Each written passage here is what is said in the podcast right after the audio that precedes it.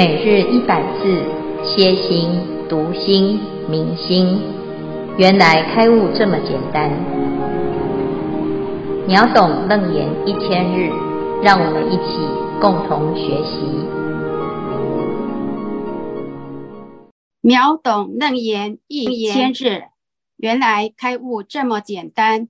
第三百六十一日，经文：即时天浴百宝莲花。青黄赤白，渐错纷柔，十方虚空成七宝色。此娑婆界，大地山河，俱实不现。唯见十方围成国土，合成一界。万拜咏歌，自然复奏。消文：百宝莲花于诸佛放光现瑞之时，诸天浴花供养海会佛身，所遇之花乃是百宝莲花。而分青、黄、赤、白四色，相见错综，纷然柔和。梵呗咏歌，泛者敬也，拜为赞颂。西域之拜，由东土之赞，及歌咏赞叹。以上消文，恭请见辉法师慈悲开示。诸位全球云端共修的学员，大家好，今天是秒懂楞严一千日第三百六十一日。好，我们这里呢，再继续谈文殊菩萨的这一个章节哈。那这个章节呢，是佛陀请菩萨以及阿罗汉来分享他们的修行心得，于是呢，有了所谓的二十五圆通的法门。那这个法门呢，每一个法门都非常的殊胜，而且独一无二，那也能够成就就近的圆通之境。那在这个所有的法门都已经完成了之后呢，现在啊，世尊就要来开启一个新的啊评选的机制。那在一开始呢，世尊就是先显现了一段瑞相。好，我们昨天呢已经看到，先从五体放光来跟十方的围城如来以及菩萨啊来互相接轨啊。再来呢，现场的大地呀、啊，产生了不可思议的瑞相，铃木持沼啊，都能够演唱妙，哎，演唱法音哈、那在在场的大众呢，也是成就了金刚三昧的这种身心清净哈、啊。我们可以看到有很多的瑞相，然后再来呢，这个所谓的瑞啊，就是祥瑞哈，相呢就是一些现象哈。那这些瑞相从哪里来呢？我们先看完哈。除了这个铃木持沼有发出这种法音哈，那同时呢，天上啊下啊下雨，但是这个雨跟一般的雨不一样，而是百宝莲花啊，就是花雨呀，青黄赤白渐错纷柔啊，是非常非常美丽的一个景象啊，而且呢。这个花啊是真实的花哈，不是幻影啊，也不是呢，哎，这个这个投影机呀哈，不是哈，那是真实的，这个从天上就飘下来的啊。我们一般呢在娑婆世界啊都是下水哈，这个水下下来啊，有时候呢有一点污染哦，还会下红雨哈。那这个地方呢是一个非常奇特的现象，下的是花啊，这花雨哈。然后十方虚空成七宝色啊，那其实呢，这个整个天空啊，已经是闪闪发光啊，各式各样的颜色啊。那这个颜色呢，其实在华严经里面有谈到哈。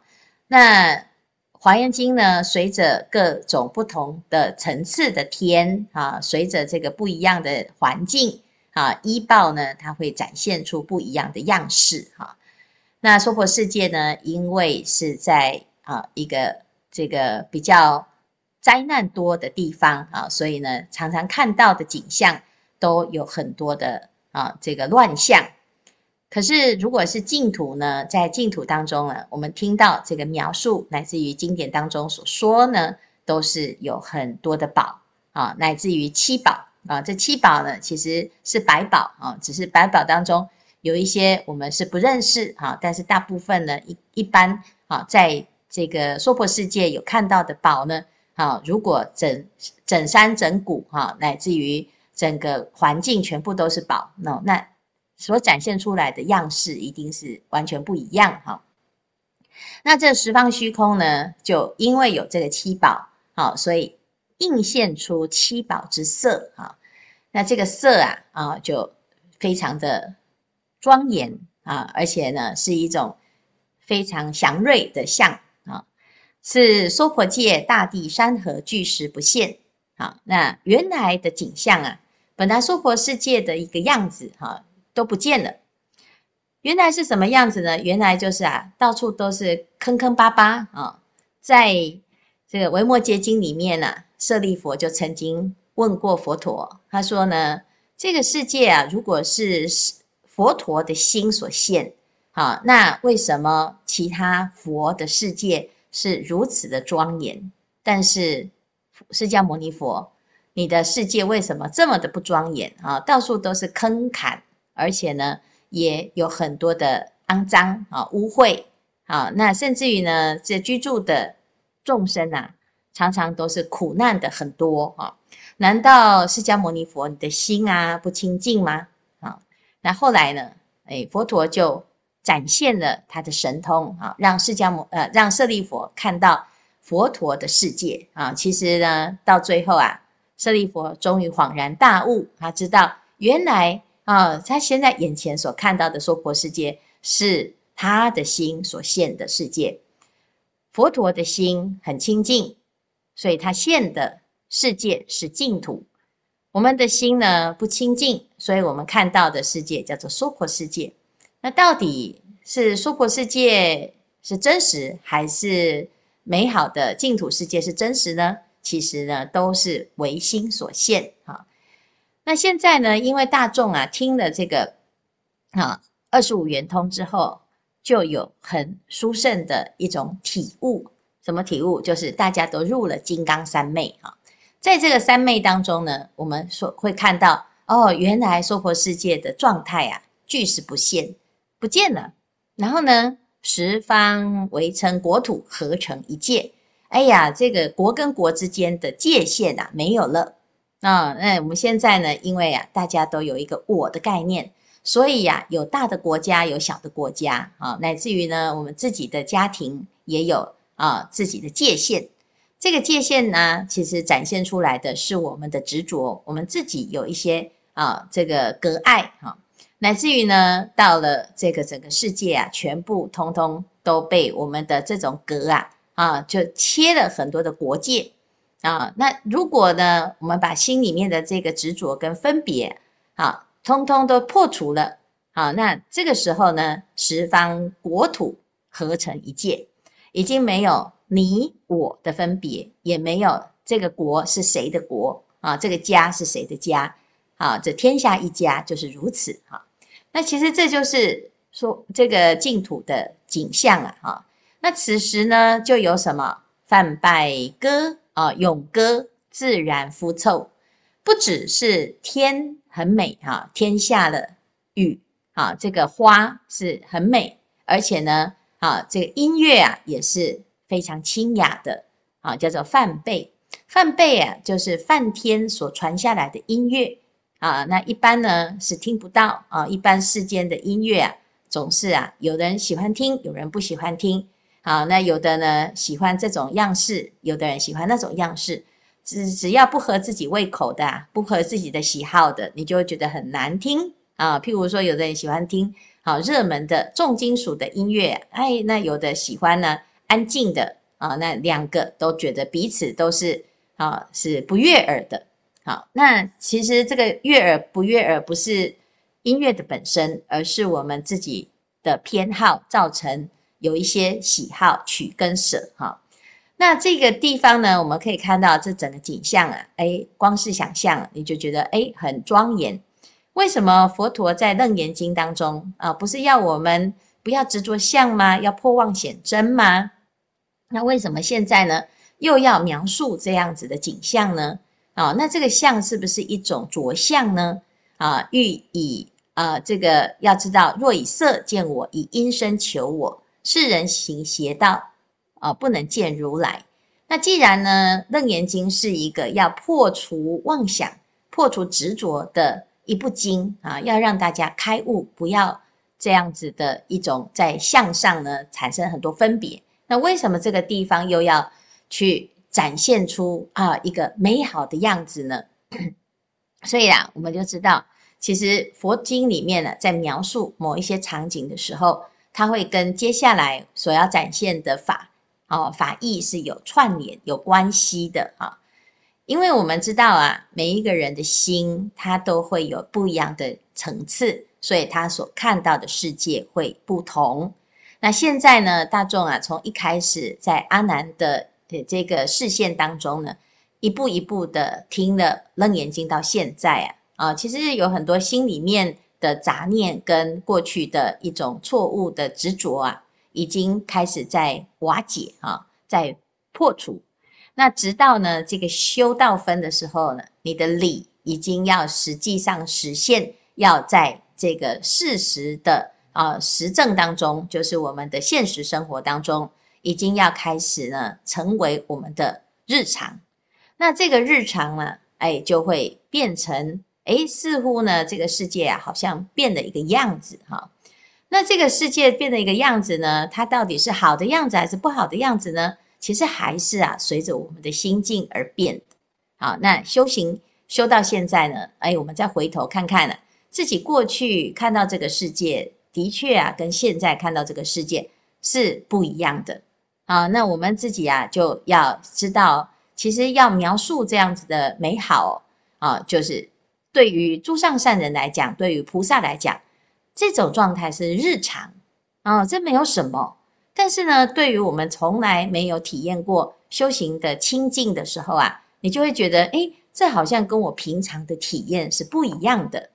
那这个不一样是什么原因呢？啊，是因为我们呃以前啊都活在一个妄想染污的。境界，所以你虽然有娑婆世界的这种种种的状态呀，哈，你也是从自己的心里面去看到了娑婆世界的样貌啊。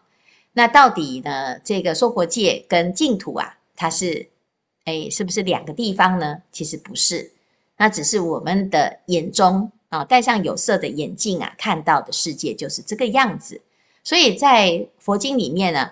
描述的世界啊，如果你没有亲身体验，你就会觉得这个是一个虚构的神话啊，或者是呢，这是佛菩萨的境界，不是我们普通人能够达到的。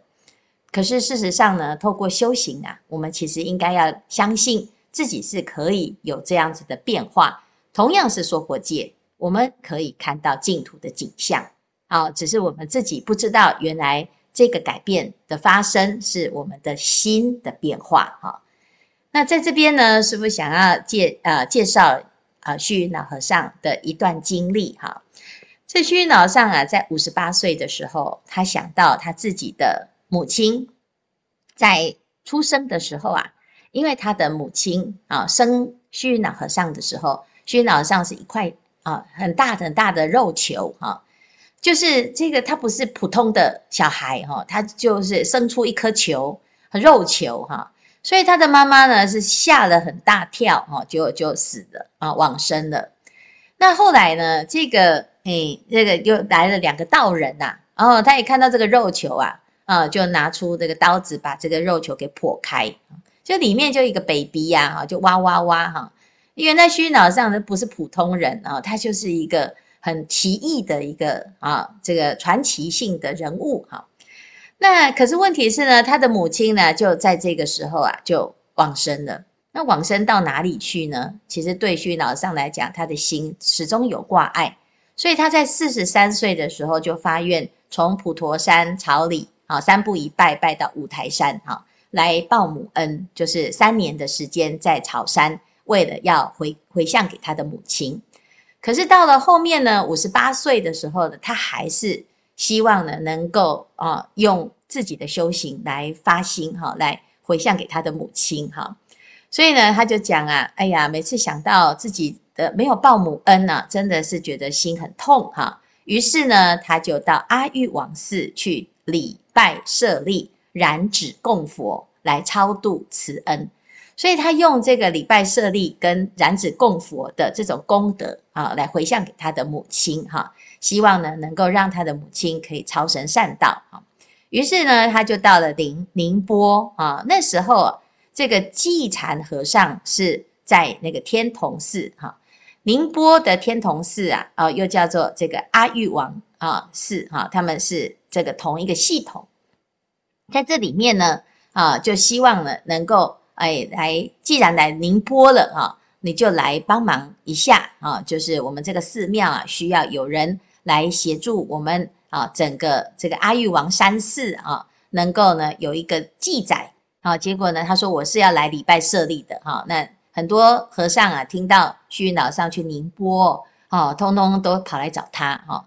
但是呢，虚云老上说啊，他就是要来拜舍利，所以他就没有参与这种。修寺啊，修寺制的这种工作，那他开始礼拜了啊，在阿育王寺里面礼拜拜舍利，每日从三板起哈，这个三板呢，就是早早上哦三点三点半啊，他就开始呢就这个拜佛哈，到晚上呢开大镜，就是晚上安板啊，就是晚上呢这是半夜这个十点的时候安板哈，安板是一板哈，然后慢慢的呢就是。哎，到早课到晚上哈，通通都在那边顶礼哈，礼拜每天一定是拜三千拜。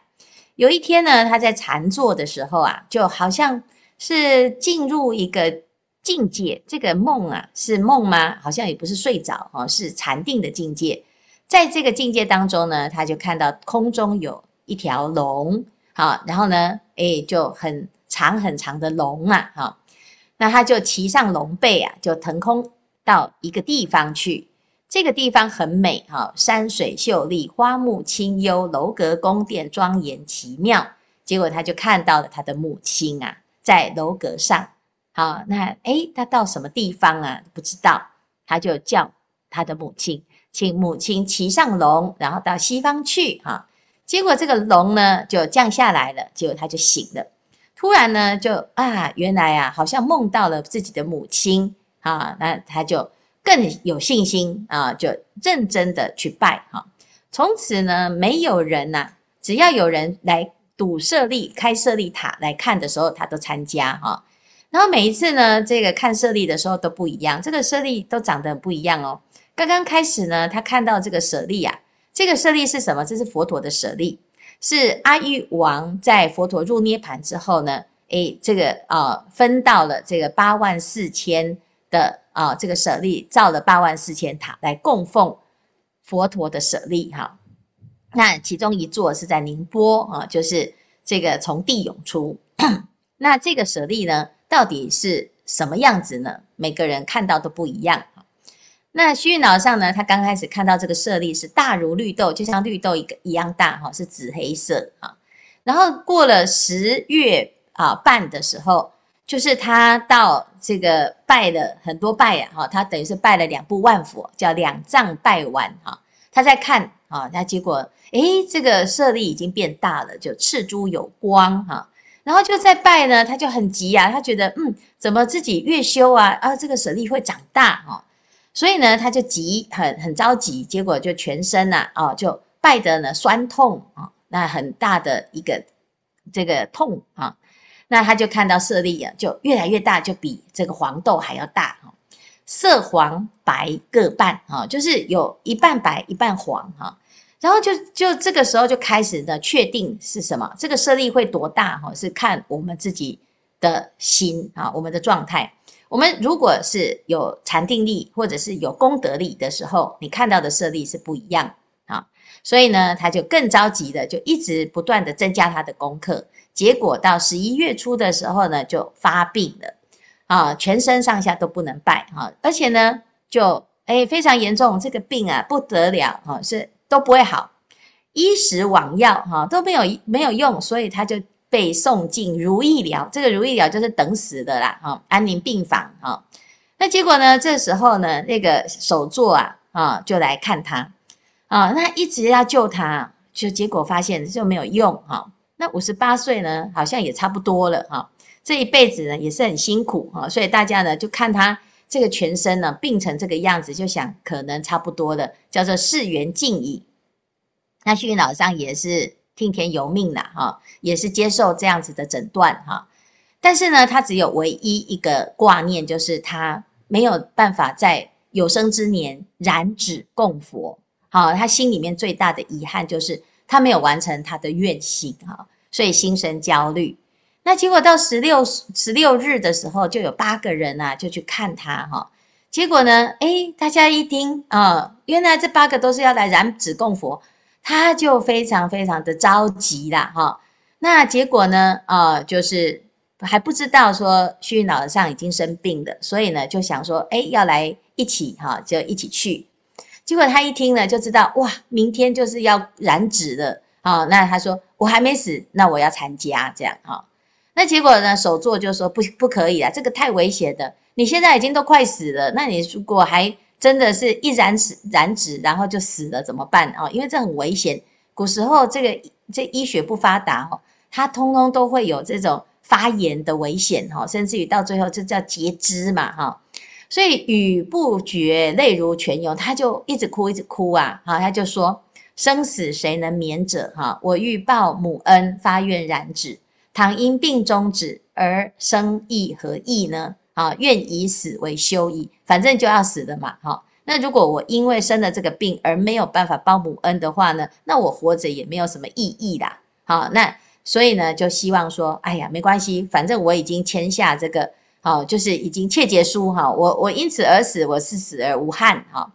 所以呢，中亮经监院就说，哈，就听了就很难过了，哈。那时候才二十一岁，哈。他说：“你不要烦恼，我来帮你哈。好，明天呢，就是我来帮你供斋啊，然后我来帮你布置啊。明天你就来参加这个燃指供佛啊。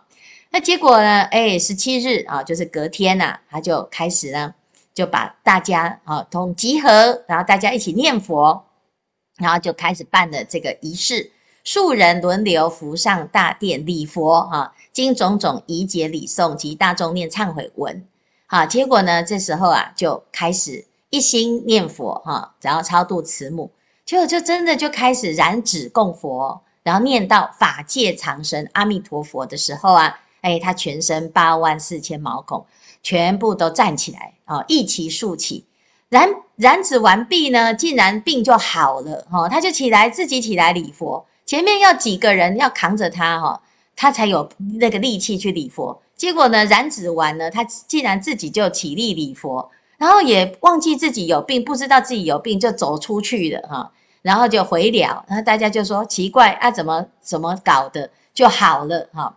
结果他的这个手臂啊，诶，这就泡个盐水也好了哈，没有几天了就好了，好，那他就留下来阿育往世过年，这是非常很神奇的一件事情哈，就是诶，这个虚云老和尚他自己描述。他自己当时燃指供佛的一个过程，其实啊，虚云老上呢也不是什么神奇的人物啊，他只是因为出家了以来呢，他就一直很精进、很用功。好，他不是呢天生就是这么的了不起哈。那这些经历啊，就是来告诉我们，其实啊，我们每一个人都可以有这么神奇的修行的事迹。好，只是。我们没有这种坚定的信心，相信呢相由心生，相信呢这个世界是心生而法生啊。那为什么虚云老和尚可以有这么神奇的一个过程呢？其实最重要的就是他的信念。如果他的心能够一心一意啊，那什么奇怪的事情都会发生，因为他已经超越思跟意了哈。那今天呢，我们看到了佛经当中的佛陀的一个。啊，这样子的一个视线哈，那让我们知道，其实神奇的事情啊，是日日都有啊。其实一点也不可一一点也不奇怪。最严重的是什么？就是我们啊不愿意去试试看，去接受看看，或者是呢把它当成啊是一个什么呃中邪啦哈，或者是有一些特殊的一种感应哈。那事实上每个人都可以有这种景象啊，因为。在佛经当中呢，他讲到金刚三昧是一切众大众啊都能够得到，而不是只有某一个人展现他的神力哈。那当每一个人呢都有金刚三昧，每一个人都看到的这个世界都是这样子，它就不是奇怪的事情，而反而呢，娑婆世界的众生啊才是奇怪啊！每天呢都活在一个我相人相的痛苦烦恼当中。哈，好，那以上呢是今天的内容，来，我们来看看呢，我们这一组有没有要分享或者是提问？师傅，我是正信。那我有两上上，应该说我有要分享。那容许我那个看一下档案。那我呃，今天是这个，这是我自己亲身经验。那因为有两次想要报告跟大家分享，那今天借这个机会跟大家分享，就分享一个来自灵界的问候。在事情是发生在我二零一六年的时候，那时候我还没有学佛。那有一天早上，在十一月份的时候呢，我那个手机的 FB 呢跳出个讯息，有一个我好一个日本的好朋友的生日。那以前呢，我我我我都会马上回他说：“哎，生日快乐。”就那天收那个讯息的时候呢，很奇怪，我并没有马上回这件事情，我犹豫了一下，什么原因我也不知道。那后来去上班之后，我就非常忙，忙到后来这一阵子忘了。那当天回家晚上的时候，我就在家里。然后照顾我父亲。那这边提一下，我父亲在二零一六年的时候，因为生病的关系，说长期都躺在床上。那外劳回去了，所以那段时间都差不多我在照顾。到在晚上十点前后呢，父亲突然跟我讲说：“哎，家里是不是来客人？”我说：“没有啊。”他说：“怎么？他在看到那个那个房间怎么有人在那走来走去？”我没有太在意，我怕我，我想说父亲是不是因为累了，就请他你好好睡觉，家里真的没有客人。那一直到十点半的时候，我突然那那一霎时，突然觉得说，哇，奇怪，我家整个那个空间啊，突然进来一个我没有办法承受的一股奇怪的能量，让我有点压迫感。那个压迫到我，我我我有点慌，我从来没有遇到这种事情。然后那个那个那个那个能，那是一一股能量，我觉得那个能量，我自己的直觉，虽然那时候还没有拜佛，我自己直觉，呃，是一个嗯，不是一个好的能量。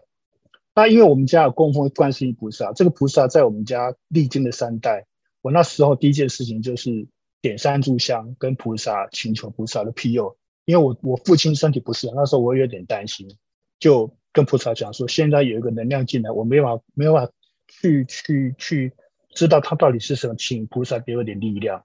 那我就把香插上去的时候，我就把手机打开，那找到大悲咒。然后呢，放在我父亲的身边，我把大悲咒就很大声的放。那大概放放放了半小时，结果那个能量不但没有消失，而且越来越重。其实那时候我心里面不是很安全感，我就觉得说，那我可能要跟这个灵这个灵报告，我请你如果有任何事情，你来找我，不要找我父亲，我来承受一切。那我我当下就就想说，好，我就豁出去了，我打算这。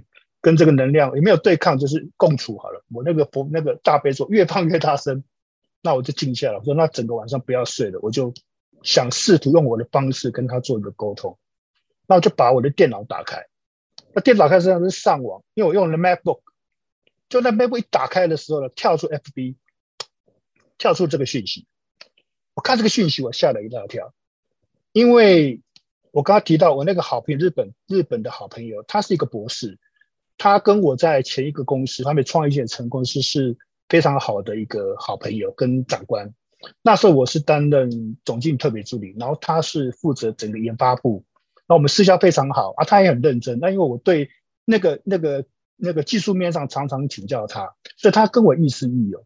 我看这个讯息的时候，我突然吓了一大跳。虽然是日语，那我我透过中翻译，我终于啊，原来这位博士在。那一年的暑假就已经走了，而他的儿子呢，透过这个 B 跟所有他的好朋友们跟他说是你好朋友报告这件事情，我突然间感受到说，哎呀，我就说某某博士，原来是你，啊，我突然间整个心放下来，很温暖，说啊，我知道是你，呃，我知道你来告诉我这件事，那我答应你，因为当时我是特别助理，所以我跟很多的长官都有保持联络，我说我一定把你这个讯息呢。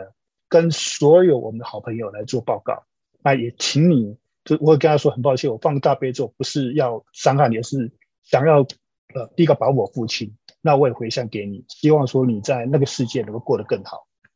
然后呢，我就透过所有的努力，FB 啦，还有 Messenger，所有人能够联络到了，把 email 把这个讯息丢出，把跟跟过去的长官啊，或是同事报告，尤其是我们共同一个非常照顾我们的长官，一个总经理，这件事情做了之后呢，大概十分钟，那个能量就消掉了。那时候我才感受到说，其实我虽然看不到，我就感受到这个宇宙的这个能量，还有这个当时起这样子的给我对于愿力、对于业力、对于菩萨菩萨不可思议。我那当下有很大的一个一个感觉，哇，真的是不可思议。那我也很感恩说，菩萨、观世音菩萨跟当时起给我一个定心丸，让我能够去冷静的处理这件事情。那这事情是我一个非常非常不可思议的一个来自灵界的一个问候，来跟大家分享。那第二个，我今天要分享的是，因为上了这一次的二十五圆通，那尤其上到观世音宝普门品的文思修，那这件事情在我平常的这个禅定的过程里面，我有试图去去去应用。那我先跟呃师傅跟各位师兄报告，我这段时间学习，尤其这。这差不多是三四个月来学习的一点心得，不知道对不对？这心得对我现在来讲，我跟大家分享。原来我在禅定的过程里面，思绪是混乱的。虽然我用熟悉，用各种方法，其实禅定对我来说就是好像有点耗时间。那甚至于说会用自己的意识去寻求那种气脉的动。那有时候禅定的时候，因为我是用如意坐，所以有时候腿会很酸，大概三十分钟我就有点很难受。那自从学了学了二十五圆通之后呢，我现在的做法是，我我旁边会放师傅的金刚经，因为师傅的金刚经在念的时候有一股安定的力量，我耳朵就放着，而且金刚经我比较熟，我耳朵就放着师傅的金刚经。再来，我开始从基本功，从数息，从随息，慢慢的去调整我的呼吸。那有好几次这样子的调整之后，我心情稳定下来，而且会进到一个全身舒畅。气脉通了，会有一种心安的感觉。那不知不觉，当随着《金刚经》结束的时候，我也过了半小时。然后那样的过程里面，我原来疼痛的双脚也慢慢疏通。我现在可以做一炷香四十分钟，甚至一个小时。那学习这个过程里面，我觉得非常有趣。说，哎，这个过程如果拿来用，对我自己这样禅定的过程有没有帮助？有。其实，在目前，我觉得对我自己来讲，我的心柔软很多，他也比较有耐心。虽然有时候还是会有一点毛躁，甚至有一些心情会有一些起伏，但是我比较容易被被就是缓下来。那对于我在在工作也好，或跟人家相处也好，也没想到有一些过去没有办法想象，哎，那种柔软度都出来，我不会改变很多。而这地方跟师傅跟各位师兄分享，分享到这边，阿弥陀佛。嗯，谢谢正心的分享哈，呃因为我们。要知道，这个所谓来灵界的问候，这灵界呢，其实是存在在这些讯息，其实随时都是存在哦。我们其实没有隔碍，但是因为平常我们并没有这个机会去倾听内心的声音。但是如果我们的心啊开始进入了比较安静的时候，或者是心比较清净啊，有时候会呃比较敏感啊，那这时候就会收到讯息哈。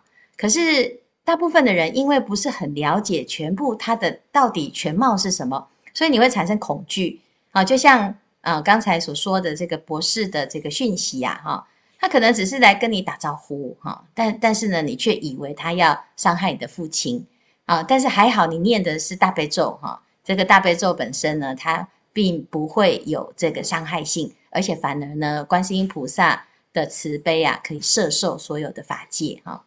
那从这个角度来讲，我们就知道，其实有很多时候啊，啊，善的念头跟恶的念头，其实是在我们自己的判断。哈，那我们今天来学佛，要相信啊，所有一切的发生，它对我们的修行是有帮助的。